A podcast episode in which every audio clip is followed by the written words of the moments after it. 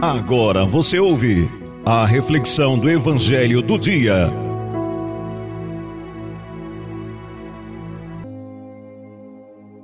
Olá, meu irmão, minha irmã, sou o Padre José Ney e quero partilhar com você o Evangelho do Dia. O Evangelho está em Marcos, capítulo 1, versículo do 40 ao 45. Marcos, capítulo 1, versículo do 40 ao 45. No evangelho de hoje, nós temos um leproso que se aproxima de Jesus e suplica uma cura. No versículo 40, o leproso diz: Se queres, tens o poder de curar-me. Jesus, cheio de compaixão, estendeu a mão, tocou nele e disse: Eu quero, fica curado. Irmãos, aqui nós temos primeiro uma atitude, uma atitude do leproso, de reconhecer Jesus com o poder de poder curá-lo e se aproximar Jesus, vendo esse ato de fé, essa atitude humana, Jesus realiza o milagre.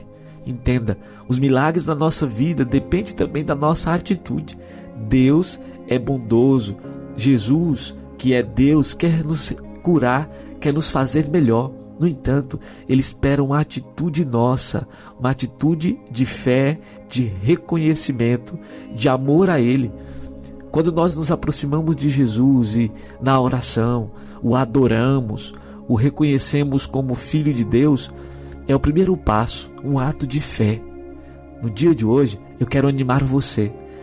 Tendo qualquer enfermidade, tendo qualquer tribulação, passando por qualquer ansiedade, por qualquer momento difícil, tenha um ato de fé no dia de hoje recorra ao Senhor, diga a Ele tudo que você está vivendo, por mais que o Senhor saiba.